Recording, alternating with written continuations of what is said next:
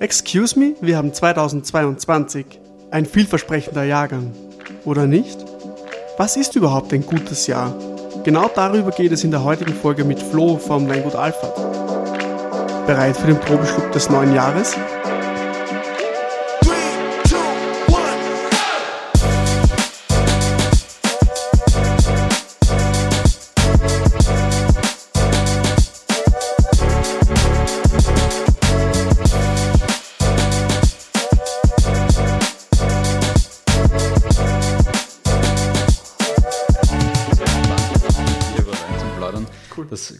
Uns, glaube ich, beiden nicht schwer und, mhm. und ja, macht man Spaß. Oh, Super. Ja. Wie waren die Leser bei Mein Gut Alfred äh, 2022? Ist ja schon vorbei, mhm. soweit ich weiß. Genau. Also wir hatten, wir hatten 22 eine Septemberlese. Ähm, Start war am 5. September, pünktlich zum Geburtstag meiner Frau. Start. Die Arbeit zum Geburtstag, fein. genau. Und ähm, am 29. September hatten wir unseren letzten Lesetag, also wirklich alles im September untergebracht. Ähm, ja, Lese ist immer eine ähm, immer ein Drahtseilakt, das ist immer, immer sehr anstrengend, sind sehr, sehr viele Arbeitsstunden, aber gleichzeitig ist es, ist es auch ähm, die Arbeit, wo du quasi die Ernte einfährst und, und ähm, siehst, was du das, das, ganze Jahr über geschaffen hast. Also eigentlich auch eine sehr, ähm, ja, eine Arbeit, die da, die da so gewisses Feedback gibt und das kann durchaus auch ganz was Schönes sein und, und ähm, ja, ich bin heuer sehr glücklich. Man, man merkt es. Ja, wirklich. ja. Ist es der Grinser? Ja, es ist, es ist der Grinser. Liegt vielleicht da am, am Schluck Wein vor, vorhin, weil er wirklich super war. Ja. Aber. Ah, so ein Schluck macht man nur keinen Grinser. ja. Äh, wie, wie geht es dem Wein jetzt so ähm, im, im, Keller? Was, was passiert gerade mit dem, mit dem Wein? Was, was geht da gerade durch? Also jetzt so ein gutes Monat nach, der, nach dem letzten Lesetag mhm. ähm, sind wir mit eigentlich haben wir einen Großteil der Gärungen durch. Es ist, ähm, das heißt, der gesamte Zucker wurde eben umgebaut, abgebaut und ähm, die Hefe äh, beginnt sich nun langsam abzusetzen. Das heißt, sie sammelt sich ganz unten am Gebinde, am Tank oder im Fass drinnen und der Wein beginnt sich zu klären.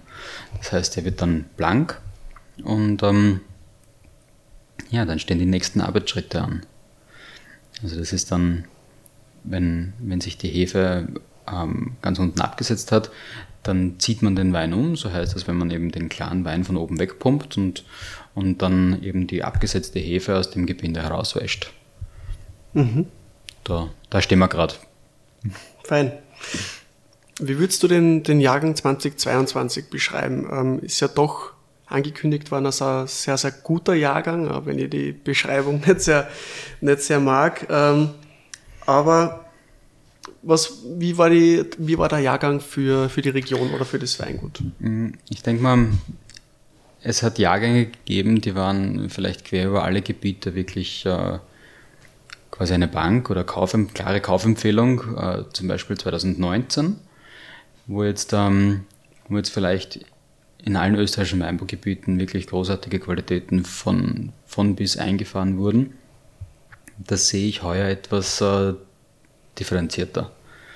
Also ich meine schon, dass, dass 2022 ein guter Jahrgang ist, ähm, wohl nicht für alle Standorte und sicher nicht für alle Rebsorten, aber, aber ähm, ein Jahrgang, wo, wo sehr viel Fingerspitzengefühl der Winzer und sehr viel Einsatz der Winzer auch gefragt wurde. Ähm, Qualität wächst nicht voll an. Also da muss man schon ein bisschen was tun dafür. Heuer vor allem. Mhm. Was, was tust du dann? Oder was, was, was, was tue ich? Also ich, ich habe vieles tun lassen, Gott sei Dank. Also mhm. ähm, ich habe die Natur ihren, ihren Teil dazu tun lassen. Und zwar, wir hatten, wir hatten eigentlich ein, wenn es das ein bisschen Revue passieren lässt, also wir, hätten, mhm. wir hatten an und für sich einen späten Austrieb, einen späten Start ins Jahr. Wir hatten, wir hatten ähm, wenig Winterfeuchte, aber dafür dann äh, Niederschlag bis zur Blüte. Und ab der Blüte dann wurde es trocken und wurde es ähm, in vielen Gebieten vielleicht sogar etwas zu trocken. Ähm, vor allem für junge Reben zu trocken. Und das ist genau der Punkt, wo ich meine, man muss schon einiges dazu tun. Also ähm, ich denke, dass, dass in gerade diesen trockenen und fordernden Jahren junge Reben, die noch vielleicht nicht so tief äh, verwurzelt sind, doch entlastet werden sollten. Und hier wurden wir eben ja, aktiv und haben, haben eben ähm, Ertrag entfernt und die Rebe somit entlastet. Das Wichtige ist doch, dass man, dass man die Pflanze erhält, dass sie sich nicht ähm, überträgt und dann vielleicht sogar abstirbt im gleichen Jahr noch. Das sollte nicht passieren, weil wir ja alle am liebsten mit alten Pflanzen äh, arbeiten und deswegen müssen wir schauen, dass die Pflanzen irgendwie dieses hohe Alter erreichen oder, oder eben alt werden. Mhm. Du hast vorher sehr, sehr cooles Wort meiner Meinung nach gesagt, forderndes Jahr. Mhm. Bin nämlich überhaupt kein, kein Freund von, äh, von dem Wort schlechten Jahr. Ähm, äh, Sommelierlehrer von mir hat immer früher gesagt, es gibt keine schlechten Jahre, es gibt nur fordernde Jahre. Mhm. Und ich glaube, das kann, kann ein, äh, ein Winzer bestätigen, weil es, ähm, wie soll ich sagen, diese an und für sich schlechten Jahre, wie sie ja immer beschrieben waren, sind die letzten Jahre, 2014, 2016, regnerischer, weniger Ertrag, dann ein Hagel vielleicht noch, ähm, sehr kühl, sehr frisch, ähm, wenig Zucker, vielleicht der Alkohol ein bisschen frischer. Ähm, und dann muss ich sagen, ja, aber wenn ich jetzt einen Wein probiere, der vielleicht 2014 abgefüllt worden ist, der ähm, schon ein paar Jahre hinterm Buckel hat, die Säure schon ein bisschen gut besser eingebunden ist, dann taugt mir der Wein fast besser wie ein so richtiger Gläscher, der mit, mit 14,5, 15 Alkohol daherkommt und, und vielleicht 30 Jahre in der Flasche braucht, bis du das wirklich trinken kannst. Oder ja, was sagst du dazu? Also da, da bin ich mir gar nicht so sicher, ob genau diese, diese ähm, Gläscher, wie du sagst, mhm. ähm, so ein langes Leben vor sich haben. Weil ich denke mir, ob es nicht wirklich diese, diese fragilen Jahre wie 10, 14, 16 in manchen Gebieten auch, also ob es nicht diese sind, die dann ähm, wirklich die Lebenslinie ganz, ganz lange zeichnen können. Und ähm, ah, für mich, für mich sind, sind große Weine immer Weine, die, die zu Beginn ähm, an, an äh, Potenzial und, und Geschmack eben zulegen, um dann an irgendeinem individuellen Höhepunkt möglichst lange daran anzuhalten und, und irgendwann einmal natürlich wieder dann abbauen. Aber, aber in den ersten Jahren soll es bergauf gehen. Und wenn, wenn Weine schon in der Jugend quasi ein sehr tiefes Dekolleté und alles zeigen, ähm, dann weiß ich nicht, in welche Richtung es noch gehen kann. Absolut. Es war die letzten Jahre bei mir in die ganzen Restaurants so, dass ich immer gemerkt habe, ähm, der Konsument hat ja genau ein klares Bild vor Auge, was für ein Jahrgang ist jetzt gut, was für ein Jahrgang ist super. Ähm, und das war für mich, für mich immer sehr schwierig, dann was zu empfehlen. Mhm. Ähm, weil ich ja doch der Meinung bin, das heißt jetzt nicht, dass ein Wein besser oder schlechter ist, sondern halt einfach eine andere Stilistik hat und, und vielleicht einen anderen Konsumenten findet.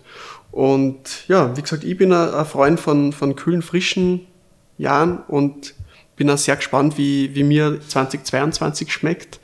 Ähm, und ja, du hast da schon was Feines abgefüllt, wie ich schon gesehen habe. Ähm, und ich glaube, das wäre wär cool, wenn wir das jetzt zur Folge probieren könnten.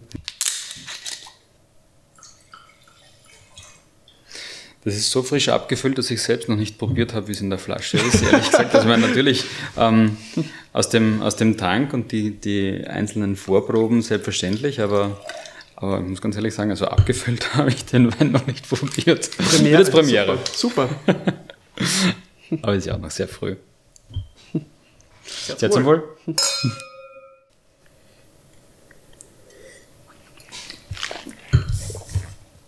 Bei dem Wein handelt es sich um den Grünen Veltliner und Co., eben aus dem frischen Jahr 2022.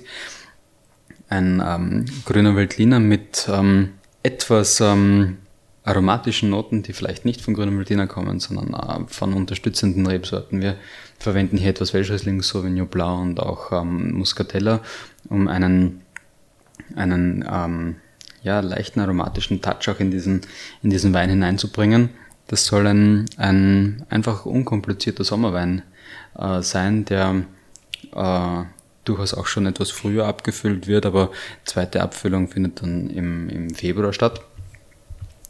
Ich denke mal, wenn du den Wein probierst, merkst du, dass, ähm, dass dieses Jahr durchaus äh, eine gewisse Spannung in sich birgt. Also hier ist Säure vorhanden, hier ist, ähm, hier ist eine gewisse kalkige, nervige Art dahinter, die, die ähm, in der Jugend sehr vibrierend ist und den Wein äh, lebendig hält.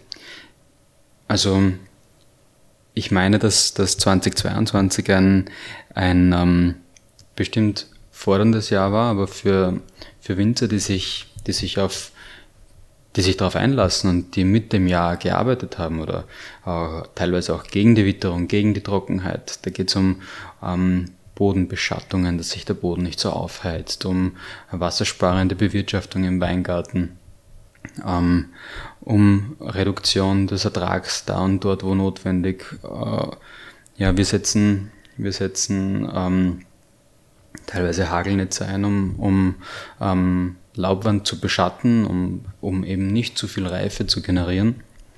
Ähm, bewirtschaften ja unsere, unsere Weingärten allesamt biologisch.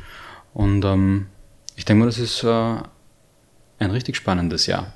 Mhm. Aber auch Knochenjob. Also ich glaube, man stellt sich Weinmachen immer sehr, sehr einfach und romantisch vor, ist aber doch auch ähm, fordernder, als wie man vielleicht im ersten Moment denkt. Ich glaube, es ist ein, also ich bin mir ganz sicher, es ist ein wahnsinnig spannender Job, weil du jedes Jahr ähm, mit neuen Vorzeichen zu tun hast. Mhm. Es, es wird nicht fad. Ähm, es beginnt im Frühjahr mit der, mit der Erkenntnis, ob man ein, ein, äh, ob man ausreichend Winterfeuchte hat oder eben nicht. Äh, wie man den Rebschnitt anlegt, wie viel, wie viel Ertrag oder wie viel, wie viel Wachstum an einem Weingarten, jedem einzelnen Weingarten oder jeder einzelnen Rebsorte dann eben ähm, zugesteht. Dann geht es weiter eben mit dem Austrieb, wie viel, wie viel von den jungen Trieben lässt man stehen, wie viele bricht man weg. Ähm, jede, jede Pflanzenschutzentscheidung ist maßgeblich für die Qualität am Ende. Ähm, gibt wahnsinnig viele Punkte, die, die übers Jahr hinweg zu beachten sind. Ähm, vielleicht viele, viele äh, Stellen, wo man vielleicht stolpern könnte, aber ähm, zum Schluss dann hat man eben die, die Ernte am Sortierband in meinem Fall und, und ähm, ja, ist immer wieder spannend, was man, was man daraus gemacht hat und am Sortierband bekommt man eben auch die, die total ungeschönte Wahrheit zu sehen, was, was hängt da draußen alles drauf und wie sieht der Ertrag aus.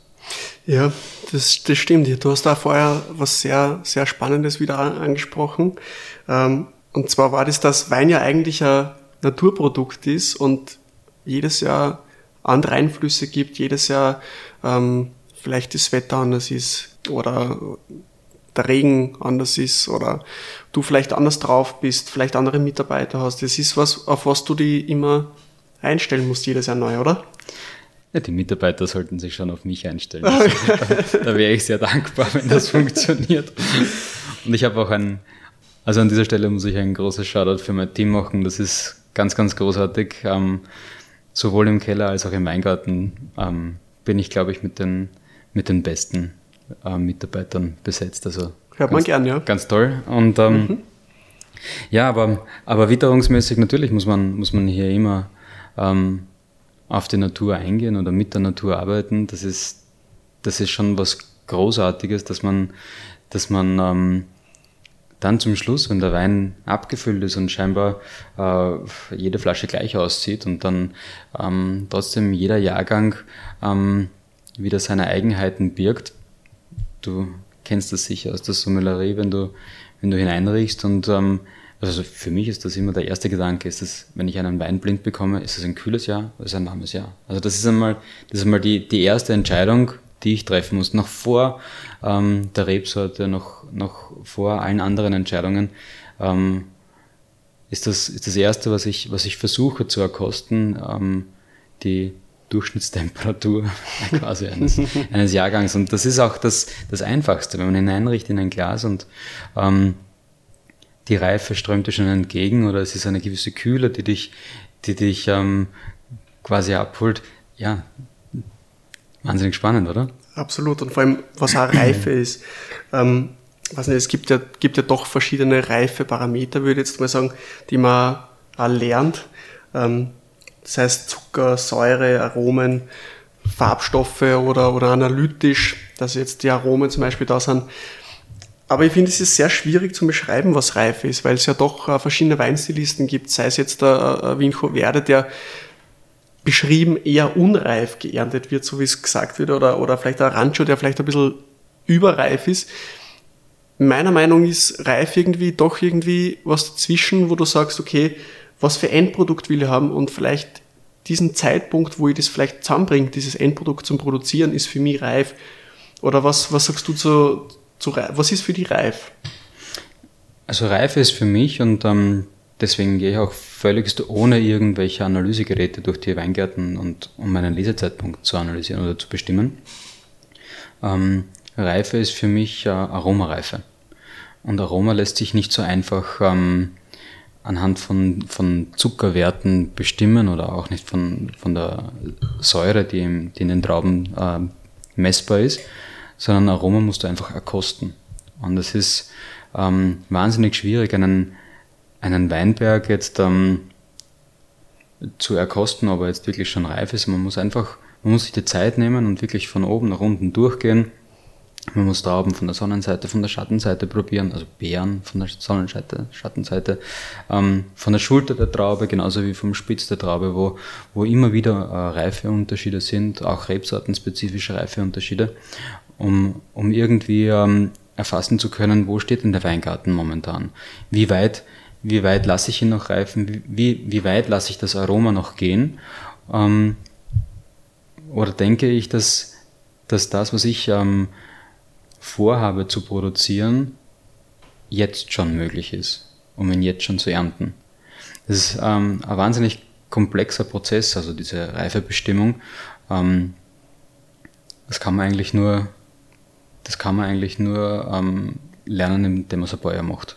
Mhm. Und ich glaube, dass man, dass sich sehr viele, die was das jetzt hören, sich auch gar nicht vorstellen können, ähm, wie komplex die Entscheidung ist, wann lese ich denn überhaupt? Ich habe erst vor ein paar Tagen mit, mit einem Freund gesprochen, der mit Wein wenig am, am Hut hat und der hat gesagt, er hat am, am Weingut geheiratet. Das war ein sehr kleines Weingut, weiß jetzt den Namen nicht mehr. Und der hat dann gesagt, ja, am Tag der Hochzeit, das war eine sehr kleine Hochzeit, haben sie was verschieben müssen, weil einfach die, die Mitarbeiter und, und, und die Chefs und das, was das Ganze bewirtet hätten, einfach jetzt Zeit haben müssen. Und, und der hat es nicht verstanden, wieso, wieso das jetzt sein muss. Und hm. sehr, sehr, sehr schwieriges Thema, oder? Naja, du hast, du hast, glaube ich, ähm, für eine gewisse Stilistik, die du, die du dir am Ende der Entwicklung des Weines erwartest, hast du ein gewisses Zeitfenster, um die Ernte zu bewerkstelligen. Und ähm, dieses Zeitfenster, das sind nicht mehr als zweieinhalb, vielleicht drei Tage dann ist schon, dann ist vielleicht ähm, die Zuckerreife schon wieder etwas höher oder es kommt, ähm, äh, die Säure könnte, könnte sich abbauen, aber es könnte genauso gut ein, ein Niederschlagsereignis kommen, wo sich die Trauben dann ähm, wieder mit Wasser etwas aufblasen und alle Inhaltsstoffe wieder etwas verdünnt werden, dann dauert es wieder sehr viel länger, dann ist die aromatische Entwicklung wieder vielleicht eine andere, ähm, die du so nicht gewünscht hast oder, oder erwartest.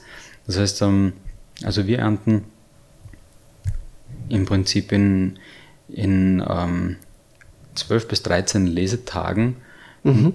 all unsere Weingärten ab und das ähm, ausschließlich per Hand. Wir haben da eine relativ schlagkräftige Truppe von, von ungefähr 25 Mitarbeitern, die da äh, Tag für Tag zumindest zwei bis drei Hektar weglesen. Ja. Wahnsinn. Ansonsten versäumen wir manche, manche ähm, ja, Sweet Spots einfach in der Reife oder, oder wir sind zu früh dran. Mhm. Weil man die Lese ist auch was sehr, sehr, sehr cooles, wie ich finde. Ich war erst jetzt erst ein paar Mal dabei, weil im Sommer immer eine sehr stressige Zeit für mich ist. Ähm, die ganzen Sommelierprüfungen und so sind hauptsächlich im Sommer. Und, aber ich war erst letztes Jahr beim bei einem, ähm, bei einem anderen Weingut im Kremstal unterwegs und das war für mich sehr, sehr spannend, so Weinlese. Und für mich, ich habe es mir immer ganz anders vorgestellt, aber es ist doch irgendwie auch sehr, sehr genaue Arbeit, weil es da auch wieder um, um, um was geht. Ähm, eine gewisse Qualität kann ich nur in die Flasche bringen, wenn ich, wenn ich auch eine gewisse Qualität ernte. Und da muss man dann auch wieder, wieder auf die eigene Philosophie wahrscheinlich zurückgreifen, an, genau an dem Tag, weil sonst ist ja genau die, die Arbeit, die das ganze Jahr mache, an dem für Tag. Für die Katz. Für die Katz, oder? genau. genau. Ja, also bei uns ähm, gibt's gibt's eben ähm, überhaupt keinen Kompromiss im, im Punkt der Traubengesundheit. Mhm. Das heißt, ähm, wir, wir ernten an und für sich mit einem, mit einem na, von uns selbst erprobten Team, einem genau gebrieften Team, was ähm, wie, wie sollte denn die Traube aussehen, die dann zum Schluss wirklich in der Lesebox landet und das ist ganz klar, dass sie, dass sie vollreif ähm, und ähm, vor allem gesund aussehen sollte. Und alles, was eben nicht gesund oder vollreif ist, landet bei uns nicht in der Lesebox, sondern verbleibt entweder im Stock oder, oder ähm, wird im Weingarten schon aussortiert.